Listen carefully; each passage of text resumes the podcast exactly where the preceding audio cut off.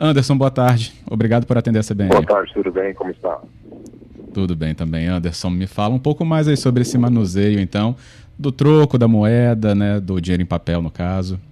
É, bom, a situação que nós estamos vivendo, todo cuidado é pouco, né? E o dinheiro, tanto em cédulas como em moedas, eles têm aí o poder de transmissão muito grande, porque afinal você está trocando ele de mãos em mãos, está levando isso para dentro de casa, tocando na sua roupa, e ele pode circular por, por vários ambientes, além do fato de que ele permanece aí no papel, permanece nas moedas por muito tempo.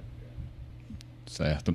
Justamente essa preocupação, a gente recebeu bastante mensagem dos ouvintes, Anderson, nesse sentido. O que, que a gente deve fazer ou como agir né, no caso de, justamente, fazer a compra de um produto, manusear o dinheiro para ter a maior segurança possível?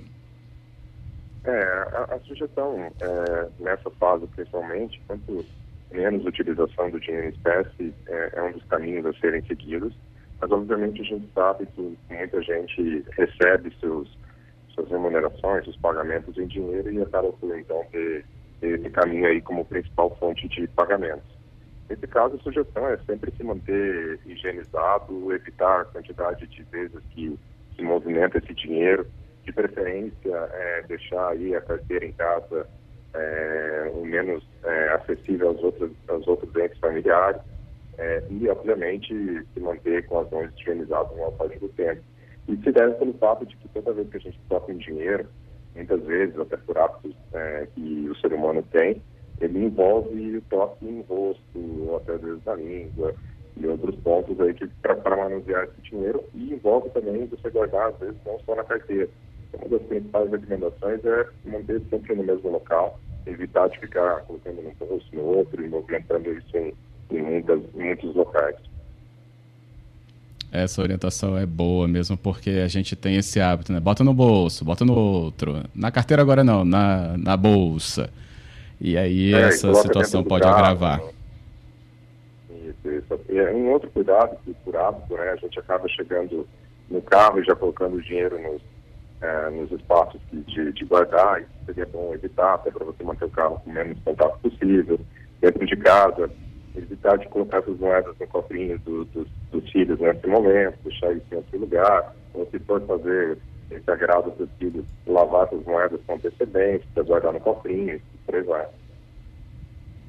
Sobre a questão da, da de, é, do manuseio objetivo, a gente então fica com cuidado na mão, quando for né, essa hora de manusear o dinheiro, assim que terminar, higieniza as mãos de novo e sempre lembrando desse compartimento mais prioritário para a reserva né, ali do troco ou do que a gente por acaso vai movimentar numa, numa próxima ocasião. É o melhor ser feito e a gente se previne e acaba adquirindo os nossos produtos com o dinheiro que tivermos. É, exato. Inclusive, é, obviamente, né, evitar o manuseio de dinheiro, mas lembrando que Nesse momento, além disso, a, a economia está precisando de outros tipos de dinheiro, então muitas vezes, é, se você tem dinheiro em espécie, mantendo esses cuidados, é importante para o comércio local, levar isso como alternativa para que os comerciantes também tenham a possibilidade de ter esse dinheiro para pagar seus fornecedores. Então, é, é, é, manter o cuidado é, é o principal. Bem, Anderson Locatelli conosco, é diretor executivo da empresa Troco Simples, trazendo essa orientação muito importante para a gente. Agora, Anderson, na sua própria percepção do que você estava na vivência né, nessa, com a empresa e acompanhando né, toda essa questão que depois se impôs do coronavírus, qual a avaliação que você faz? É, o impacto a gente está é, tá ainda por, por trazer um ambiente de melhora? A questão das pessoas se preservarem cada vez mais é o prioritário? Ah, essa, essa é uma pergunta que cabe muita discussão.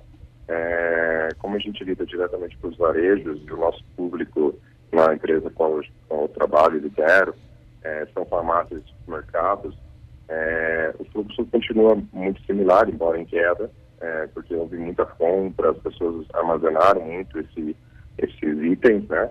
E, mas é, aí cabe muita discussão. Eu, eu acabo tendo uma opinião, a minha basicamente é o pessoal se preservar ao máximo, mas também não deixar os negócios, os negócios morrerem, é, mas obviamente uhum. tem que tomar cuidado. Não, claro, a, a discussão está colocada em relação a isso, né? A, os mecanismos de como né, trazer a, a prevenção e a retomar a atividade econômica ou não deixar que ela sofra tanto, né, é o meio do que a gente está acompanhando até com o que foi o anúncio feito hoje aí pelo governo federal.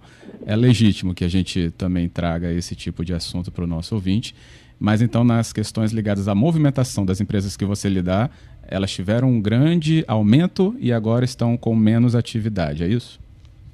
Basicamente, né? É, os dois principais segmentos, né? Farmácias e supermercados que nós atendemos, é, com a nossa solução de troco digital, eles tiveram um aumento nas últimas semanas e nessa semana já é perceptível a redução no volume e obviamente isso isso gera preocupação, né? E mas ao mesmo tempo que a gente acompanha as lojas é, satélites, né, em volta desses, desses nossos clientes, eles estão sofrendo muito mais. Então você tem vários segmentos usuários da nossa solução que eles estão é, ou fecharam as portas ou reduziram somente para delivery ou mesmo reduziram drasticamente as suas operações. Ok. Queria agradecer, viu, Anderson, pela sua contribuição com a gente nesse momento aí de orientações e com a visão sobre também né, esse aspecto da movimentação nessas empresas. Muito obrigado. Valeu, eu agradeço. Obrigado.